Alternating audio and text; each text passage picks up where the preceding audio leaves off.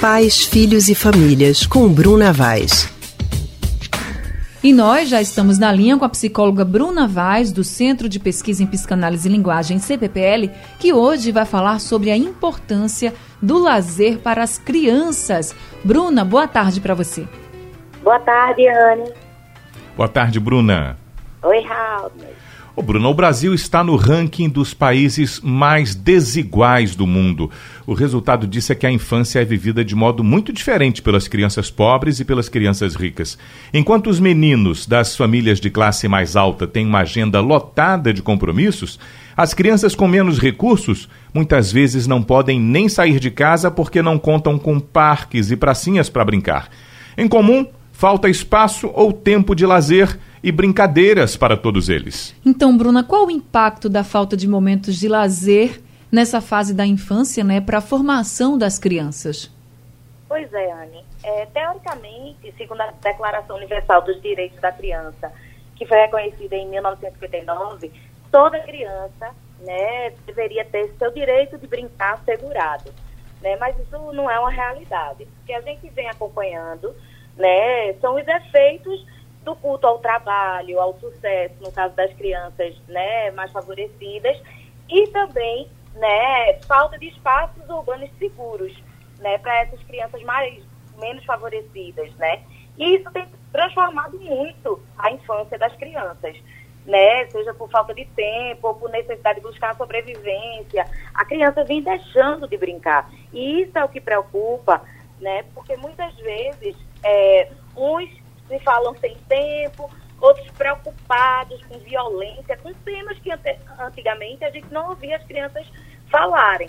Né? E isso é triste, porque quando perde essa possibilidade da brincadeira, de construir um, um mundo interno rico de histórias e imaginação, né, a criança deixa de, de constituir nesse psiquismo, né, assim, de uma maneira adequada, né, a questão da formação da personalidade. Fora que o brincar ajuda também no desenvolvimento motor, né? E também na, na capacidade de se relacionar socialmente, porque através da brincadeira a criança vai constituindo uma capacidade de lidar com frustração, né, de lidar melhor com as pessoas, porque a gente vê muito isso na, entre as crianças e os adolescentes hoje, essa dificuldade de lidar com a frustração. Entendi. E é o que os pais podem fazer então, Bruna, para garantir que na vida dos filhos exista, haja espaço para brincadeira? Veja, eu falo muito que antes de tudo, né, com os pais que eu recebo no consultório, antes de tudo os pais, os pais precisam ter tempo. Né? Atualmente a gente está vivendo eternamente correndo. Né? E eu sempre questiono. E aí, pai, e aí, mãe, já parou para conversar com seu filho hoje? Né? Muitos pais, não, já conversamos, eu estava falando, vai ter as provas semana que vem.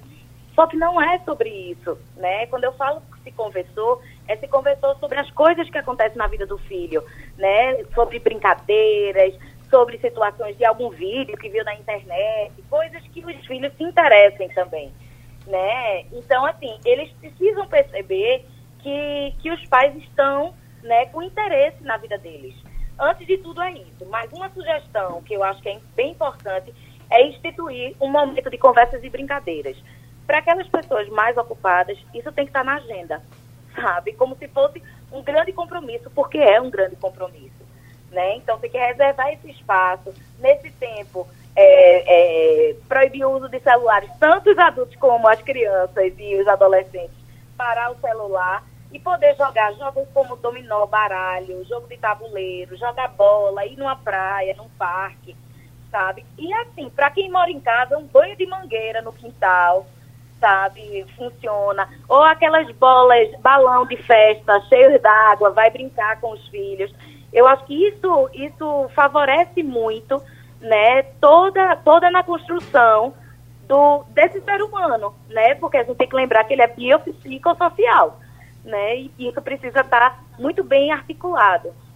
E fortalece também o vínculo entre pais e filhos de verdade, né? Porque quando você começa a ter essa criatividade, quando você começa a ter esse momento com seu filho de diversão, sai daquele papel que é só de corrigir, que faz parte da educação também, que é aquele que você tem que estar tá corrigindo certos atos, quando você também está ali brincando, mostrando que você também se diverte, que eles, que você com seu filho também pode se divertir juntos, isso cria um laço e muito mais forte do que se você ficar só numa posição mais de autoridade, como aquele pai, aquela mãe que tem que estar ali só para corrigir os filhos. Isso, eu acho que o adulto de hoje, né, tem um grande desafio, né, quando se torna pai ou mãe, né, porque é muito difícil educar nos dias atuais. No entanto, muitas vezes esse pai essa mãe precisa resgatar um pouco né, de sua infância, sabe? Tentar fazer coisas, procurar saber como é do filho e da filha. Então, isso, isso se os pais não se interessam em se reposicionarem diante do filho, isso fica muito difícil. Os filhos não vão poder fazer isso pelos pais.